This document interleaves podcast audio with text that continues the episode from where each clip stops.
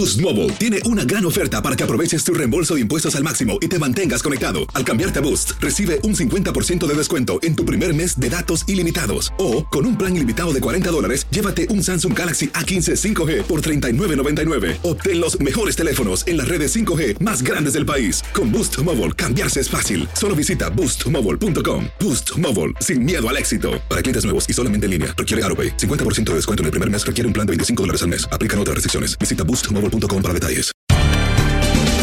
Bienvenidos al podcast de Buenos Días América, la revista radial más completa para los hispanos. Política, salud, economía, tendencia y deporte son algunos de nuestros temas. Bienvenidos.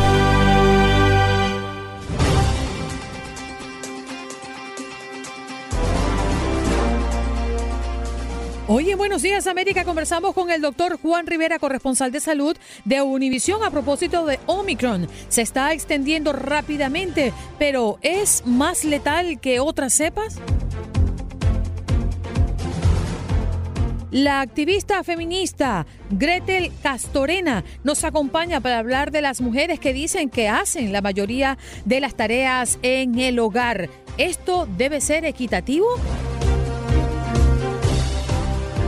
Hoy, en nuestro miércoles de inmigración, nos acompañó Mayra Jolie, abogada experta en inmigración. Hablamos de varios temas. La Corte de Apelación que falla en contra de la suspensión del programa Permanecer en México. Además, la abogada ha respondido las preguntas de nuestros oyentes. También nos acompañó Max Andalón, sí señor, en Contacto Deportivo, para hablar de varios temas, del calendario en la Liga Mexicana, pero también de las emotivas declaraciones que ha dado el Cunagüero en medio de la conferencia de prensa, donde anuncia que deja el fútbol.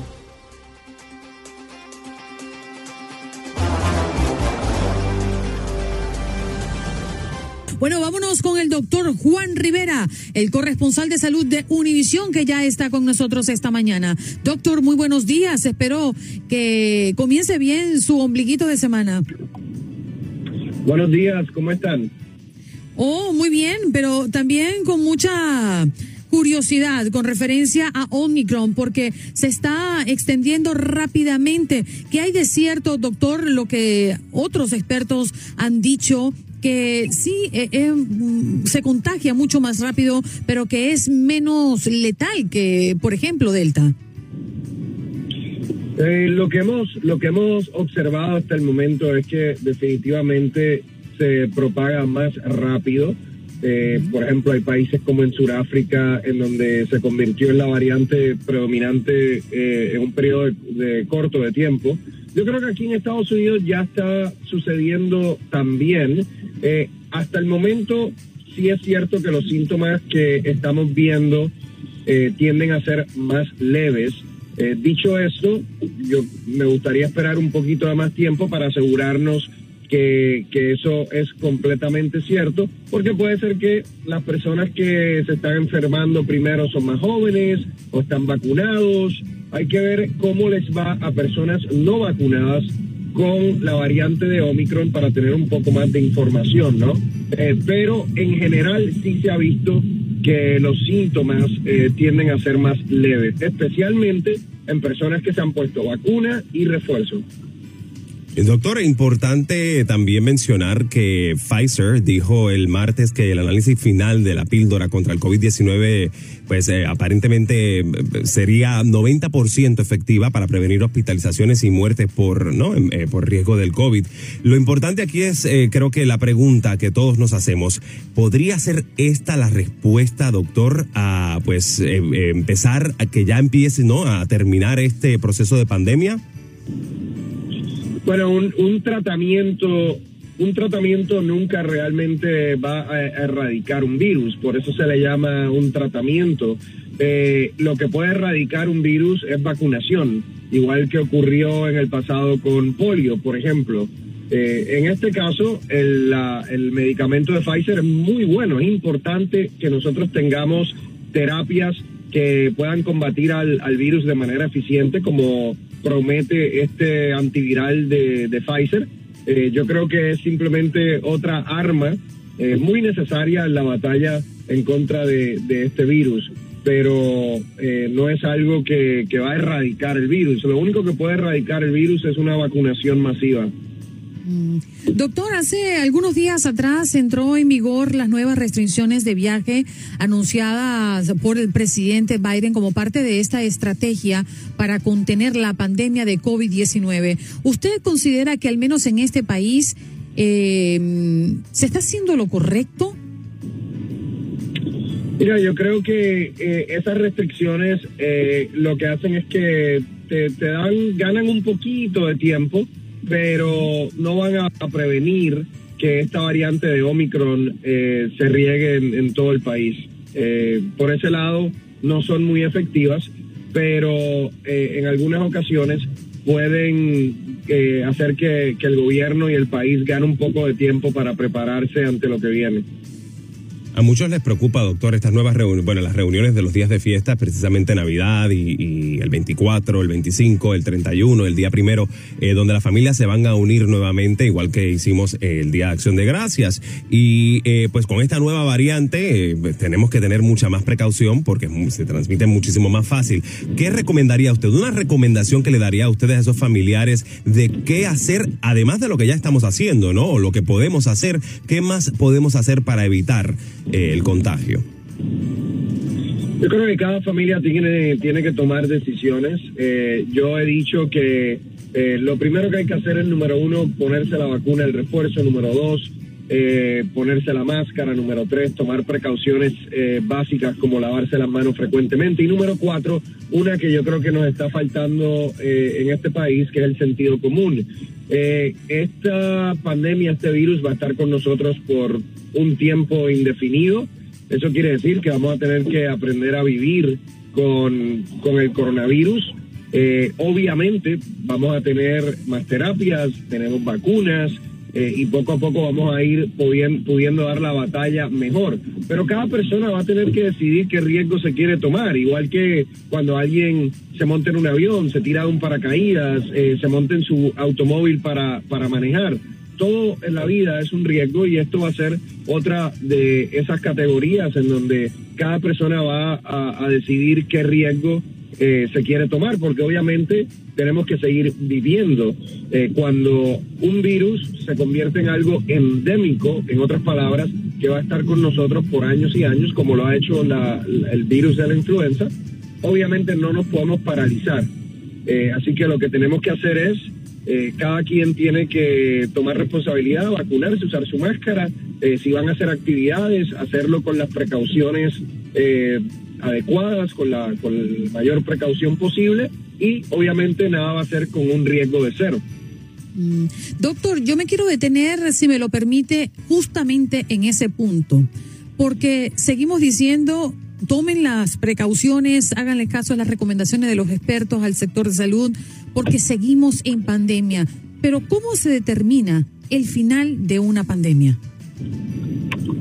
Eh, eso, eh, Andreina, eso es un, eh, un número, eso es un número estadístico. Entonces, eh, mientras hayan miles de casos en todos los países del mundo, o en la mayoría de los países del mundo, eh, va a seguir siendo una pandemia por definición.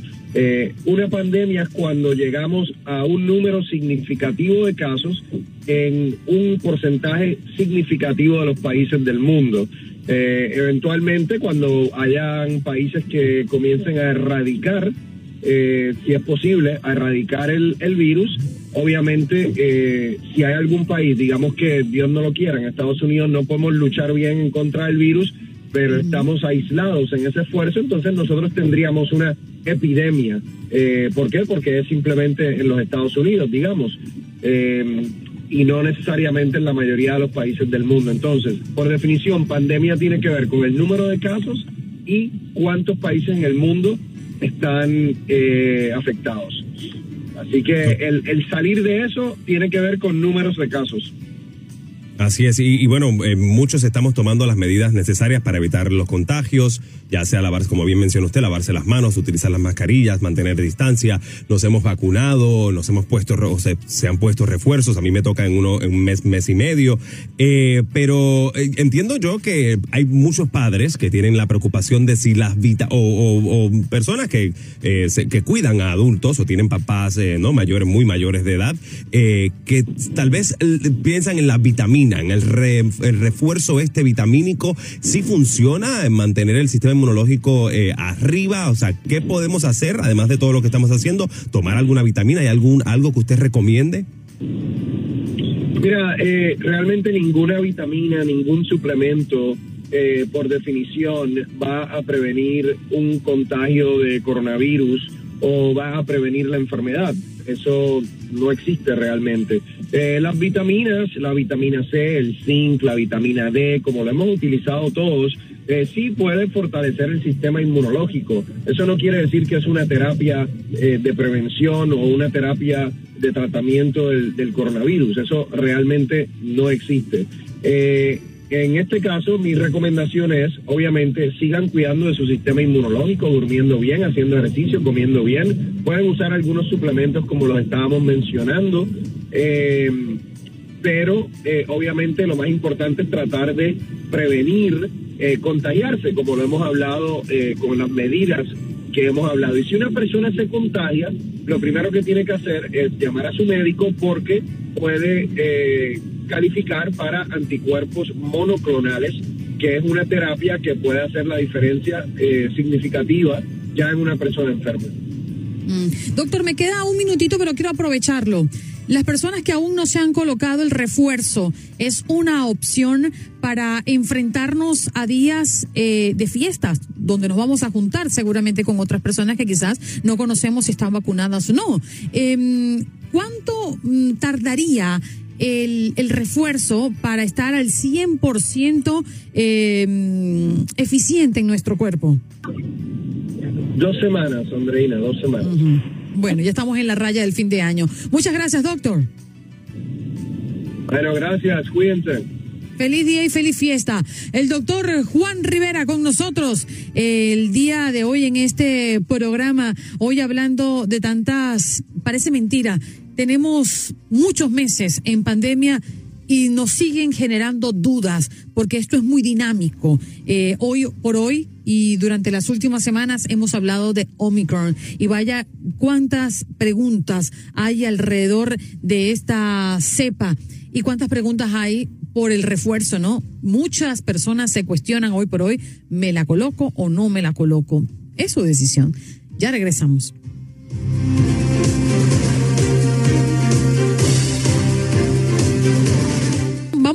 A conversar con Gretel Castorena. Ella es activista, nos habla desde México. Eh, a ver, Gretel, gracias por estar con nosotros. Al contrario, es un placer. Efectivamente, como lo comentan, el trabajo de cuidados, esto es un, un tema que en las últimas décadas ha comenzado sin duda a ocupar este importante espacio dentro de la agenda pública de las mujeres. Entonces, esta participación precisamente de las mujeres en los espacios laborales fuera de casa y bueno, el cuestionamiento también a las excesivas cargas de trabajo que impiden llevar pues este equilibrio, ¿no? Este consenso entre la vida laboral y la vida familiar y personal, así también como los cambios eh, familiares, ¿no? Diversos, no solamente eh, eh, pensando en una familia tradicional, son precisamente estos eh, motivos los que han permitido llamar la atención hacia estas actividades que son dedicadas precisamente al cuidado de las personas o a los grupos de personas que, bueno, a su vez permiten continuar sosteniendo y también reproduciendo la vida del, del bienestar, ¿no? Así es que, sí, importante sin duda este trabajo de cuidados del que precisamente estamos eh, conversando esta mañana, porque puede catalogarse pues como eh, remunerado o no remunerado, ¿no? Con el fin de reconocer precisamente este valor de uso y el valor de cambio que puede ser dentro de este sistema económico en el cual se agrupan todos los trabajos que generan eh, la riqueza en los países y que está cargado específicamente en su gran mayoría y en un gran porcentaje en los cuerpos de las mujeres, ¿no? Pero fíjate, bueno, pues sí, sí, adelante. Fíjate, Gretel, que ah, hay un, un, análisis que se publicó en el New York Times que muy reciente que dice que se descubrió que los chicos eh, de entre 15 y 19 años invierten media hora eh, a diario, o sea, en quehaceres del hogar, y las chicas, por, por, por lo general, 45 minutos en las mismas actividades o inclusive más actividades, evidentemente. Ahora, aquí el problema que yo estoy viendo, según lo que, lo que hemos ya platicado durante el día eh, sobre este tema, es que eh, pues el porcentaje, especialmente en Latinoamérica, de las mujeres que hacen más tareas en el hogar es muchísimo más alto. Son, es el 86% de, de las mujeres es la que cumple con estas tareas domésticas. Ahora bien, yo entiendo, y lo he dicho durante todo el programa, que la mis, las mismas mujeres, dentro de la educación que, nos, que le dan, a, sus hijas le inculcan de que eso es lo que tienen que hacer, que esa es su labor, que eso es lo que les corresponde. Entonces, vengo diciendo hace ratito que, pues, lamentablemente, y lo dije de principio, la culpa recae sobre los hombros de la propia mujer. Definitivamente. Y es que precisamente en esta esfera pública que está eh, dirigida específicamente a lo masculino dentro, insisto, de lo público, está centrado en lo llamado social, político, económico y mercantil, ¿no? Que está regida por estos criterios de éxito, de poder, derechos de libertad y de propiedad universales. Y por otra parte, esta, esta cuestión privada o doméstica, ¿no? Que está dirigido muy a lo femenino y está centrada, como bien lo comentas, en el hogar, en los lazos afectivos, en los sentimientos, desprovista de cualquier idea, incluso de participación social o política o productiva. Así fuimos eh, eh, eh, criadas y, y, criados las mujeres y los hombres de una manera diferenciada. Así es que, eh, pues bueno, hay que poner mucho cuidado porque esta doble jornada se ha convertido entonces para las mujeres en triple jornada cuando tenemos una hija o un hijo con discapacidad o cuando tenemos una adulta o un adulto mayor al que tenemos que atender. Gretel, ahora quiero irme a, al, al, a lo psicológico, ¿no? Cuando el hombre siente una carga muy grande, con los quehaceres del hogar se bloquea, es decir, lo rechaza, eh, intenta escabullirse de la responsabilidad hmm. o, o, o, del compromiso, porque las mujeres estamos culturalmente eh, diseñadas para esto. El hombre no. Hay hombres que dicen, yo, planchar, lavar, yo.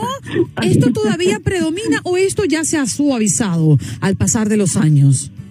Bueno, yo creo que estamos en esta generación sándwich, digo, las personas que hemos nacido como entre los setentas y los ochentas, que estamos viviendo precisamente esta transición de una generación anterior a nosotras, a nosotros, uh -huh. que, que fue criada así y que no hay manera de, de, de que se, se eh, digamos, piensen de una manera diferente porque finalmente así fueron construidas y construidos.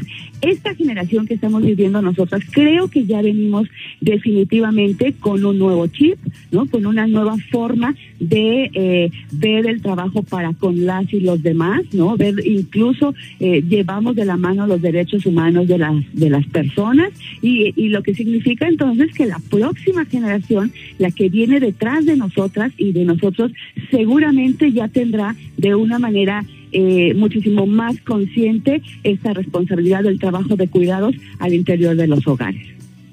Claro. Gretel, gracias por estar con nosotros esta mañana.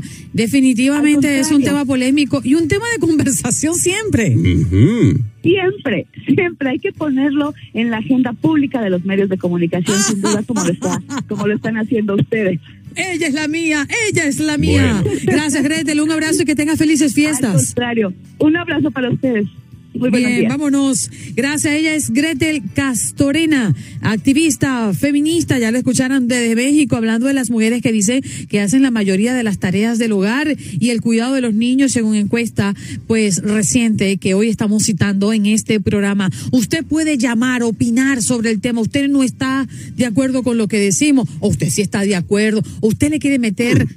Mm el picante a este sazón. Yo, yo te voy a decir una cosa, yo pensé que Gretel nos iba a dar más duro a los hombres, o sea que realmente mm. nos iba a págata. Porque es que también eso ha cambiado mucho y eso hay que considerarlo. No, no cambio de opinión. No. Sigo diciendo que la mujer debe tener más responsabilidades en el hogar. Venga. No te voy a decir lo que me dice. Pausa y regresamos.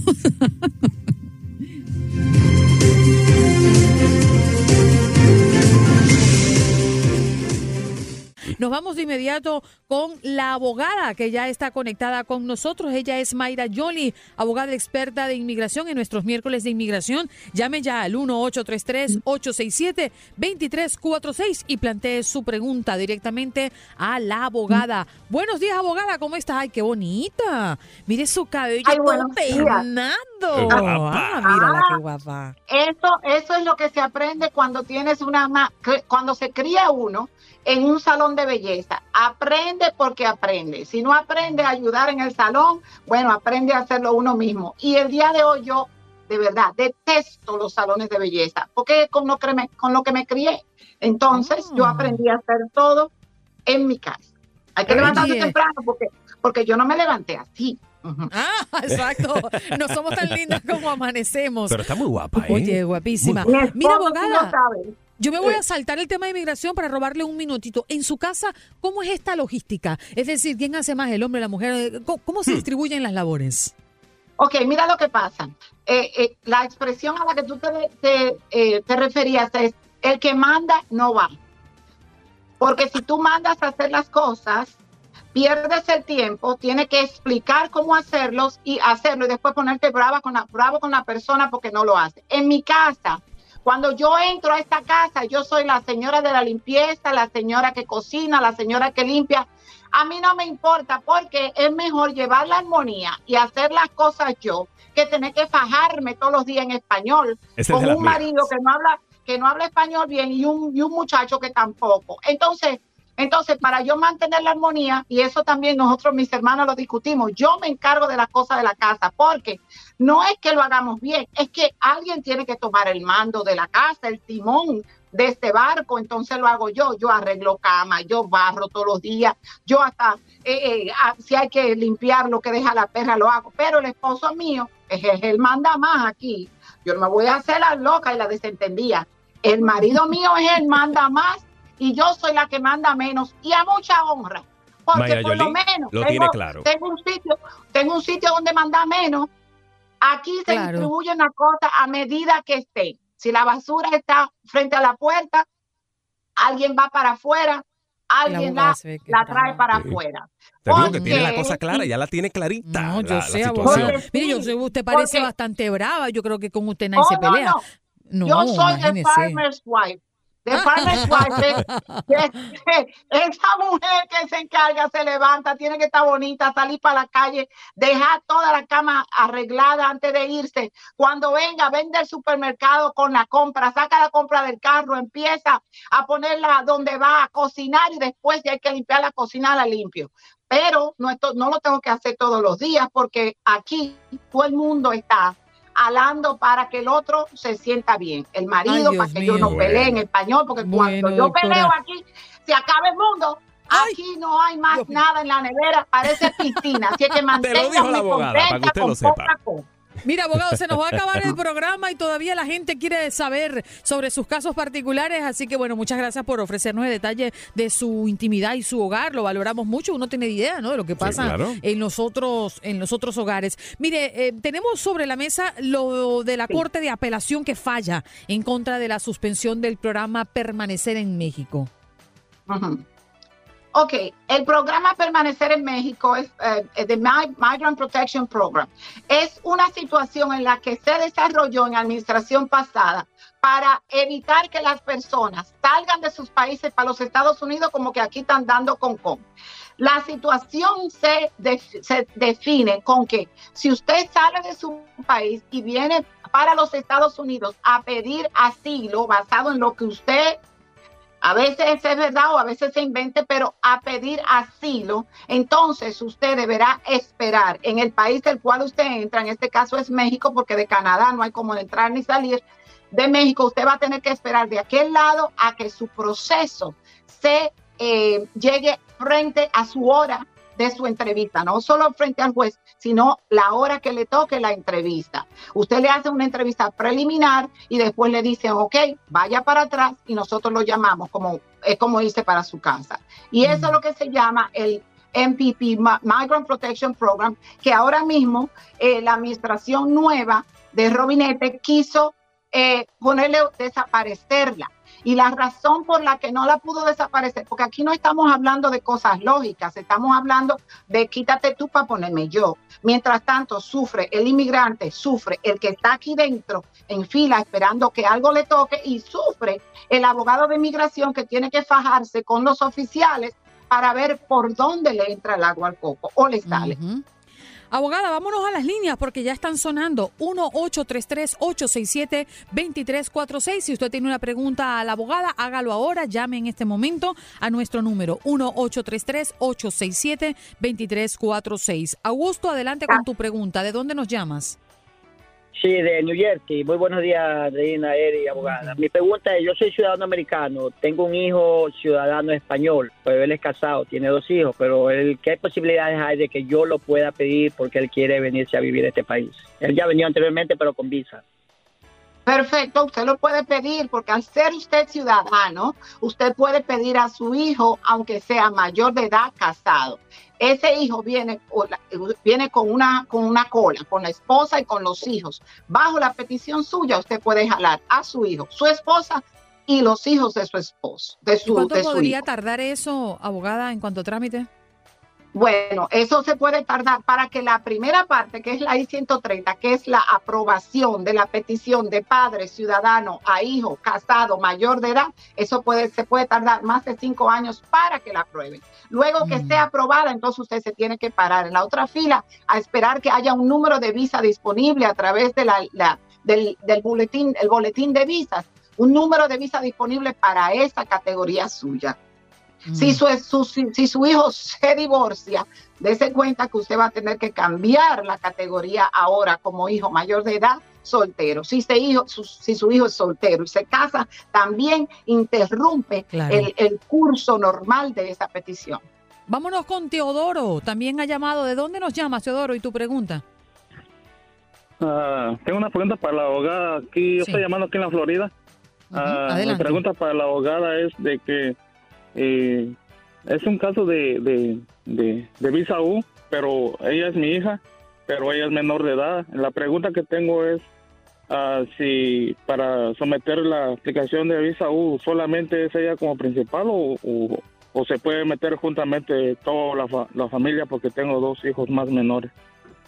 Ok, la visa U de ella como menor de edad sí puede cubrir a los padres. No importa que los padres estén casados o divorciados o nunca se casaron, mientras, mientras la visa U sea aprobada cuando ella es antes de cumplir los 21 años. Ahora, si todos sus otros, sus otros hijos fueron, por ejemplo, estuvieron, vamos a suponer que fue una cuestión que se metieron a la casa y violaron a tu hija, espero que no sea tan grave de ahí, y los otros hermanos estuvieron en la casa mientras este crimen estuvo pasando, entonces ellos sí califican como víctimas al mismo tiempo. Eh, tienen una coyuntura muy buena, lamentablemente pasa por, por una situación como esta, pero sí podrían de la manera específica eh, calificar tanto tu hija una vez que ustedes tengan la certificación firmada a, través de la niña, que seguro que usted es el que se está encargando de todos estos menesteres, porque la niña, al ser menor de edad, no va a poder comparecer y delante del departamento de, policial de su sola, ella sola, de manera que usted podría, podría ser beneficiario también de esta visa A ver, Walter, tu pregunta y de dónde nos llamas. De aquí de Utah, Andreina. Oiga, oiga, abogada, mire, nada más contésteme sí no, porque yo sé que no, no quiero comprometerla. Hay una persona que aconsejó a mi sobrino, que tiene el DACA y que es casado, que consiga justificantes de que alguien está enfermo en, México y que él puede ir y regresando le puede ayudar a arreglar. Entonces, a mí se me hace algo deshonesto, pero solamente quisiera saber, este, él tiene miedo, no sabe si, si hacerlo o no. No hay nada deshonesto en esto. Lo deshonesto sería si se inventa que hay un familiar enfermo en, en México, pero es totalmente eh, feasible, vamos a decir, el que eh, su hijo que tiene DACA pida una, un permiso de viaje o, eh, o, un parol, le dice, un permiso de viaje para él poder ir a México, ver ese familiar no a turistear, no a Tulum, no a Acapulco, sino a México a ver a su familiar para luego volver a los Estados Unidos. Una vez que vuelve a los Estados Unidos, ya tiene una entrada legal. Si su hijo no entró legalmente a los Estados Unidos, pero está protegido bajo el DACA, siempre y cuando, cuando no haya una orden de, deportación anterior, por lo cual no importa el que haga este movimiento de ir y venir para tener una entrada legal y poder ajustar a través de la petición de su esposa ciudadana. Pero antes de esto tenemos que ver que no haya ningún otro encuentro con inmigración y que él no tenga una orden de deportación anterior, la cual debería de, de, eh, de eh, abrirla de nuevo, la, la, de retomarse esa orden de deportación frente a la corte para que entonces la tumben y él pueda someter su petición de residencia a través de su esposa. No hay nada deshonesto. El problema es si la persona inventa y si no inventó, todo va a estar bien. Nos queda un minutito a ver si podemos escuchar a Rogelio tu pregunta de dónde nos llamas y a ver si puede contestarte la abogada en tiempo récord. Adelante.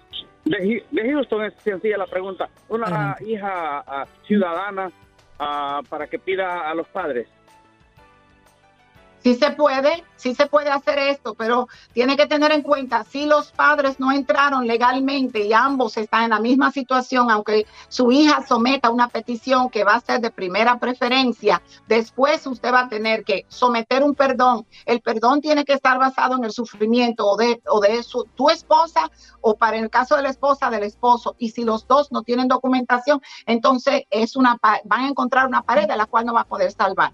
Si su hija decide entrar a la fuerza militar de los Estados Unidos, entonces ustedes podrían calificar para lo que se llama un parole en place. Abogada, ¿dónde podemos conseguirla? hasta por los centros espiritistas, pero pueden llamar por lo menos al 305-722-2828 y vamos a estar a la disposición. Y si llaman diciendo que vienen del programa, que lo vieron del programa, no se preocupe porque la consulta va a ser completamente gratis. Ya lo ¡Ay, qué maravilla! Ella es Mayra Jolie, abogada, experta en inmigración. Hoy nos acompañó en nuestro miércoles de inmigración. ¿Usted puede quedarse un minutito más? Sí, sí, claro, tenemos que hablar más cosas sobre lo que está, está pasando en la frontera y, la decisión de la Suprema Corte. Así que allí nos quedamos. Estás escuchando el podcast de Buenos Días América, la revista radial más completa para los hispanos. Escúchanos en las diferentes plataformas: Euforia, Spotify, TuneIn y iHeartRadio. Tu DN Radio. Vivimos tu pasión. Boost Mobile tiene una gran oferta para que aproveches tu reembolso de impuestos al máximo y te mantengas conectado. Al cambiarte a Boost, recibe un 50% de descuento en tu primer mes de datos ilimitados. O, con un plan ilimitado de 40 dólares, llévate un Samsung Galaxy A15 5G por $39.99. Obtén los mejores teléfonos en las redes 5G más grandes del país. Con Boost Mobile, cambiarse es fácil. Solo visita boostmobile.com. Boost Mobile, sin miedo al éxito. Para clientes nuevos y solamente en línea, requiere AroPay. 50% de descuento en el primer mes requiere un plan de 25 dólares al mes. Aplican otras restricciones. Visita Boost Mobile para detalles. Como dicen los grandes, la liga se gana partido a partido. Partido a partido. En Buenos Días América, Contacto Deportivo.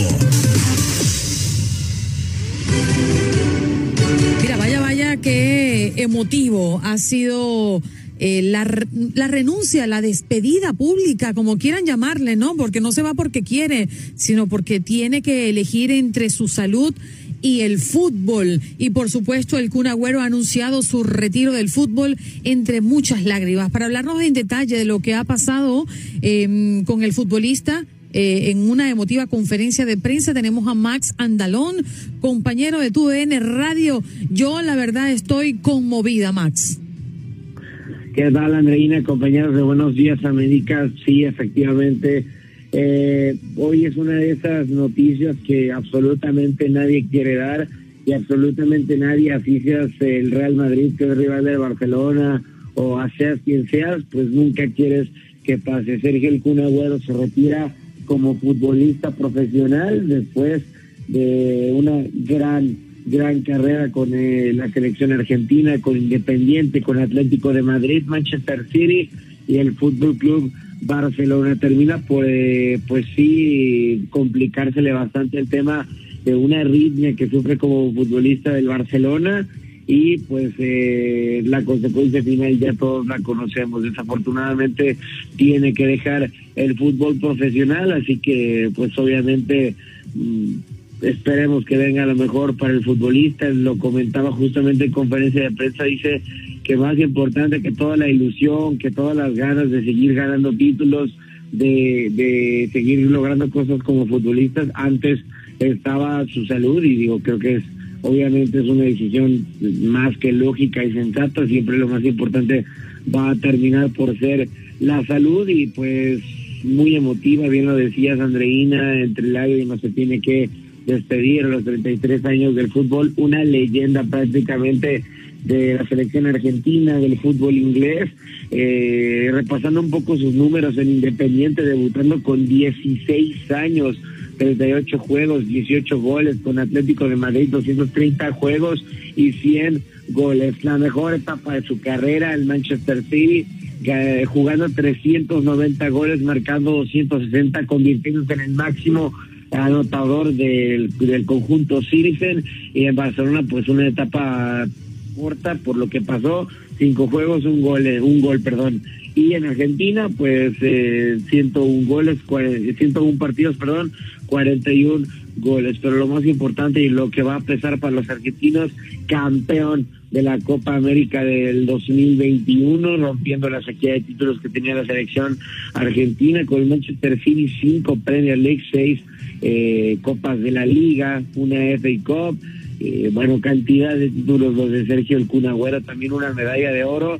Entonces, pues obviamente es un futbolista que todo, absolutamente todo el mundo del fútbol llorará su pues su retirada, que, que todos lamentamos obviamente que se termine por retirar prematuramente y pues simple y sencillamente no queda decir más que es una pena que no, no pueda continuar como futbolista.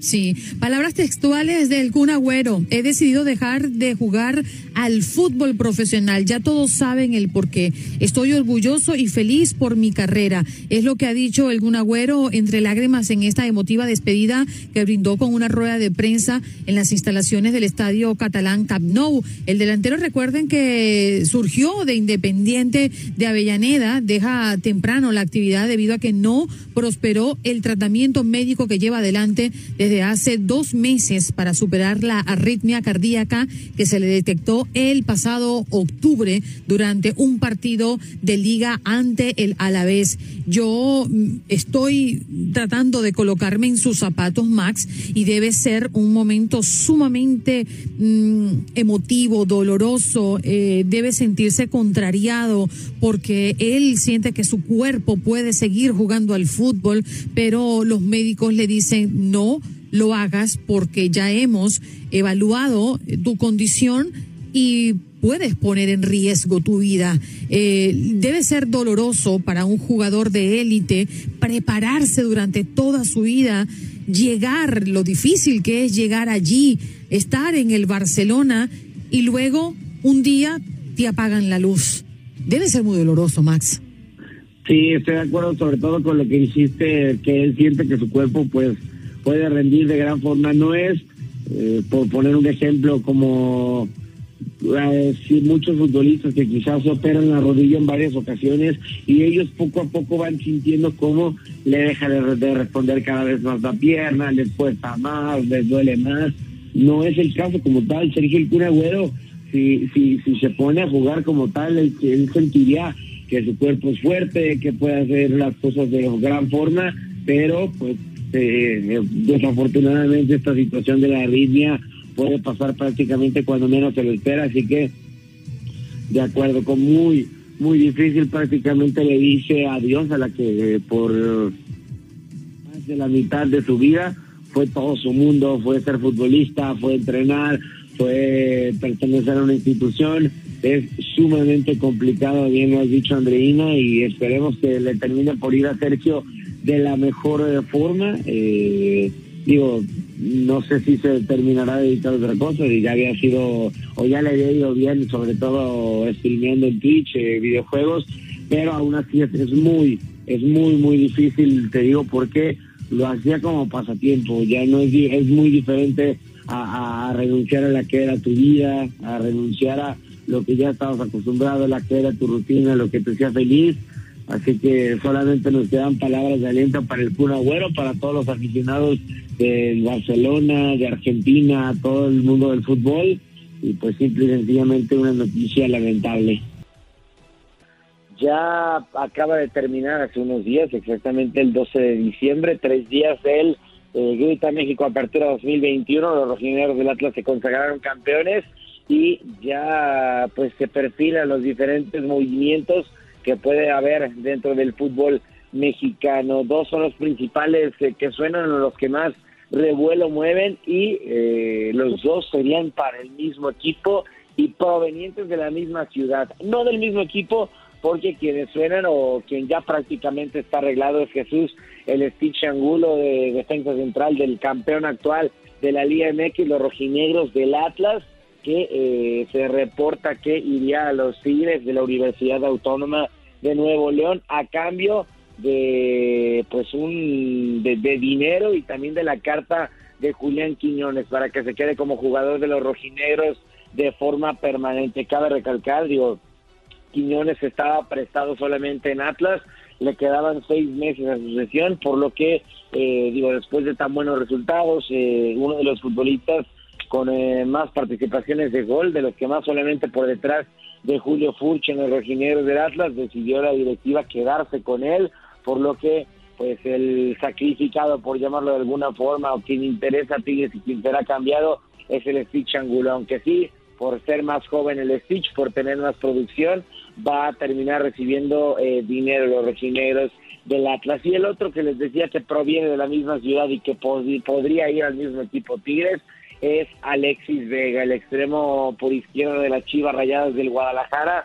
Se habla, digo, tiene contrato hasta el 2022 aún, hasta hacia el próximo verano, pero pues eh, mejor dicho hasta diciembre del 2022, es decir, le queda un año, pero pues, Tigres eh, muestra interés en el extremo mexicano. No, no se ha hablado aún así de una cifra, no se ha dicho oficialmente qué es lo que se quiere, pero pues eh, sí, sí, sí, se habla de que hay posibilidades de irse sumado a la situación que Chivas comenta que todo el mundo es transferible, que todo el mundo se puede ir, que no le suene extraño que Alexis Vega termine por ir a eh, justamente a los Tigres. Ahora, ¿cómo, cómo pues parcharían o cómo sustituirían tanto Atlas como Chivas estas bajas? Bueno, Atlas es relativamente más fácil el panorama. Se habla de que pueden eh, poner al Hueso Reyes como tercer central y Aníbal Chalá cumpla la función de carrilero o debutar a un eh, canterano. También incluso se habla de Alejandro El Pue Gómez, de Brighton Vázquez, de futbolistas que ya tiene la academia dentro de su plantilla. Del otro lado, Chivas, pues con una situación más complicada, no tiene ni de broma ningún eh, futbolista cercano a la calidad de Alexis Vega y se habla de que su refuerzo estrella, refuerzo bomba para Chivas, no vendría de la Liga MX ni del extranjero, vendría de la Liga de Expansión MX. Sería Paolo Irizar de Dorados de Culiacán. El panorama para Chivas, sí, pero veremos qué más estará haciendo el conjunto rojiblanco para sustituir su posible baja. Temporada muerta, momentos de fichajes y de reorganizar la casa de cara a lo que viene. Gracias, Max. Un abrazo para ti. Muchas gracias, Andreina, compañeros de Buenos Días América. Ya saben, como siempre, un placer. Bien, allí escuchaban a Max Andalón en este contacto deportivo. Ahora nos vamos a Houston. Allí está César Brosel que nos habla de fraude y no porque lo haya hecho él, sino porque tenemos noticias de un hombre en Houston que enfrenta muchos años de prisión por estar haciendo lo que no debe. César, buenos días. Claro, muy buenos días, Andreina, Eric, y toda la audiencia. Sí, resulta que uno, un tipo eh, que ya, ya, era una fichita, al parecer en el 2017 este, este hombre había enfrentado cargos por fraude con, este, con transacciones electrónicas de dinero. Y bueno, eh, el año pasado cuando el gobierno lanza esta ayuda para, los, para las empresas eh, de payroll, el PPP loan famoso, él miente en su aplicación miente sobre tres empresas que según él tiene, donde necesita pagar este payroll y adquiere 3.3 millones de dólares en fondos por parte del gobierno. Bueno, resulta que de las tres empresas ninguna tenía ni siquiera empleados, eh, unas eh, no tenían payroll, eh, y Scott Jackson Davis, de 46 años, ahora enfrenta cargos por, por haber adquirido esos 3 millones de dólares, porque aparte de eso, con ese dinero se compró carros de lujo, se compró mansiones, se compró viajes en vuelo privado, en jet, y ahora está enfrentando hasta 30 años en prisión eh, por cada cargo, que, que, son, son varios. Entonces, estamos hablando de 30 años en prisión por una transita que, que se te hizo muy fácil. ¿A quién se le ocurre hacerle ese tipo de trampas al gobierno, por favor? Qué locura, ¿no? Con lo que sabe el gobierno, o sea, vamos, es paso a paso, te van midiendo los, los centímetros de cada paso, número uno y número dos. Oiga, le voy a decir una cosa, yo eh, sí, todavía sigo buscando al plomero para ver si, si hacemos una, transa, una transacción ahí chévere, pero a este sí no lo quiero conocer, este es un delincuente, sí, no, no, sin no, duda. El, el, plomero, el plomero fue honrado, lo sacó de la pared y, y le dieron sus 20 mil dólares, o sea, fue, fue, honrado el plomero, pero este, este cuate, el Scott Jackson, Es un delincuente. Sí, es un delincuente de 30 años en la cárcel por un, este una transita no, no vale la pena, no vale la pena. Si uno piensa, eh, a su vez, ¿qué piensan estas personas cuando ven la posibilidad de estafar, de tomarse lo que no le corresponde y pensar que van a salir ilesos o ellos están conscientes que si hay una muy amplia posibilidad de que lo agarren, ¿no? Y que mm. definitivamente no pueda gozar de eso que hoy cree que hacer lo suyo, ¿no? O querer hacer lo suyo. Sí, o sea, la verdad pero, es que sí. Allá, ¿a, ¿A quién se le ocurre que puedes engañar al gobierno con un programa de gobierno? O sea, Sí, sí. La verdad que qué barbaridad. Yo creo que debe ser o debe estar muy enfermo por el dinero para dar ese paso. Es que engañan a la comunidad. Desgraciadamente no es el único. Hay, hay varios, en, en, creo que en Florida también había uno que compró Lamborghinis y también el mismo caso, 10 eh, años en prisión. Y así se van, o sea, hay varios, varias personas que, que decidieron hacerle trampita al gobierno y ahora están pagando las consecuencias. Tú sabes que a mí me pasa, eh, en este país por supuesto, porque las leyes son mucho más duras, que a mí me entra un nervio cuando yo veo que hay una posibilidad de poder, de, de ver algo fácil, ¿no? Uh -huh. En el camino. Es decir, como un dinero tirado en el piso o quizás un anillo eh, colocado en una mesa o en el baño. Las mujeres nos quitamos mucho los anillos para lavarnos las manos. Entonces, eh, cuando hay algo así como tan fácil, a mí me da miedo. Yo siento que hay sí. una cámara por ahí y uno que dice, no, no, vale y no va a agarrar nada de eso. Creo que a estas alturas de la vida tienes que estar consciente de que hay cámaras en todos lados y como tú lo dices, te encuentras una joya en un restaurante, en una mesa, pues mira, agárrala y entrégasela al mesero, entrégasela al gerente y mira, tú te lavas las manos y si uh -huh. hay cámaras ya vieron que tú la entregaste. Yo creo que yo conté una oportunidad acá, una, un, una situación que me pasó con Jorge Andrés en un parque de, de Orlando. Eh, estábamos caminando dentro de una tienda inclusive y yo veo que hay algo en el zapato, se me, se me, se me paraliza y siento que estoy pisando algo. Y era un rollito de dinero, de dólares, uh -huh. y yo le digo, eh, Jorge Andrés, mira eso, papá. Dice, sí, mamá, y él rápidamente va y lo agarra. Y le digo, ¿qué vas a hacer con esto? Bueno, se queda así como que pensando, así como que, mamá, evidentemente me lo voy a gastar, o sea, ¿qué voy a hacer con el dinero? Se gasta. Dinero, gastar. Entonces yo le dije, no, nene, vamos allí a la, a la caja registradora, veo muchas personas, y se lo entregas a la señora, porque eso no es tuyo ni mío. Alguien se le cayó y alguien va a regresar por ese dinero. Entonces vamos a regresarlo. Y él se me queda como confundido, pero el baile lo entrega, ¿no? Y, y, él me dice, mami, pero ¿por qué le tenemos que entregar si no los conseguimos nosotros? Yo le dije, gordo, ¿a ti te gustaría que el Pokémon o esas cosas que le gustan mucho los juguetes, a ti se te olvide en algún lugar, lo dejes tirado y cuando regreses alguien se lo llevó? No, mamá, no me gustaría porque me gusta y es mío. Bueno, eso pasa con el dinero y con todas las cosas. Lo uh -huh. que no nos corresponde, no debemos tomarlo. Simplemente buscar las maneras de que eso llegue a las manos del que corresponde. Y él Ahora, se quedó como pensando, pero hay que hacerlo. O sea, en teoría se oye bonito, pero también yo, yo, me ha tocado ver personas que les entregan este, en, en nightclubs, por ejemplo, alguien pierde una, eh, una cartera con dinero, van y entregan la cartera y le, le preguntas al, al, que le entregan la cartera, ¿y qué vas a hacer? No, pues ya es para mí, o sea, me la entregaron a mí. Mm. O sea, el, el, mismo, el mismo empleado o gerente del lugar no lo entrega al dueño, sino que... Digamos, Pero sabes que no queda en la conciencia de uno. Así Exacto. mismo es. Bueno, sí. y para el que se le haya ocurrido hacer ese tipo de, de, de falco al gobierno, ya la agencia de, de, las rentas internas, de servicio de rentas internas, está investigando y ya llevan 350 casos de lavado de dinero y de impuesto. Todo relacionado precisamente con el programa de protección de cheques de pago y créditos eh, y de retención de empleados. Así que hay que tener cuidado. El que lo hizo, mire, no sé qué debe hacer en este momento porque no soy abogado y no le puedo dar ningún consejo, pero está dura la cosa. Bueno, César Procel estará listo en tan solo, ¿qué? Hora y media, un poco más. Hora y media. Eh, hora y media, en Encanchados allí en Houston. ¿Qué tienes preparado para el programa de hoy, César? Pero hablaremos del inminente retiro del Kun Agüero, que con lágrimas en los ojos se retira del fútbol. También hablaremos de los resultados de la NBA, Stephen Curry rompiendo récords y mucho más el día de hoy en Encanchados. Bueno, ahí está 93.3 FM en Houston. 93.3 FM en Houston y a través de la aplicación de Euphoria en toda la nación. Tenga bonito día. No, lleva un momentico, me estabas mandando para la casa tan rápido así, pero bueno. ¿Qué? No, perdón. Pasó, pero no me maltrate. Oye, esa franela te iba a preguntar, ¿la, la, pintaron tus hijos? Sí, me la, mandó, la mandó a hacer mi hijo. Qué lindo. Ah, de los Simpsons. Los Simpsons, mira, está como dibujada. De los, cartoons, de las caricaturas. cool. Ahora sí, César, porque el reloj dice que nos tenemos que despedir. Ah, Muchas no, ahora nos ¿eh? quedamos, ahora nos quedamos. Encánchate. gracias, César Procel, desde Houston. Cuídense. Seguro, claro que sí. Gracias por acompañarnos en nuestro podcast. Buenos días América. Y recuerda que también puedes seguirnos en nuestras redes sociales. Buenos días AM en Facebook y en Instagram. Arroba Buenos días América. AM. Nos escuchamos en la próxima.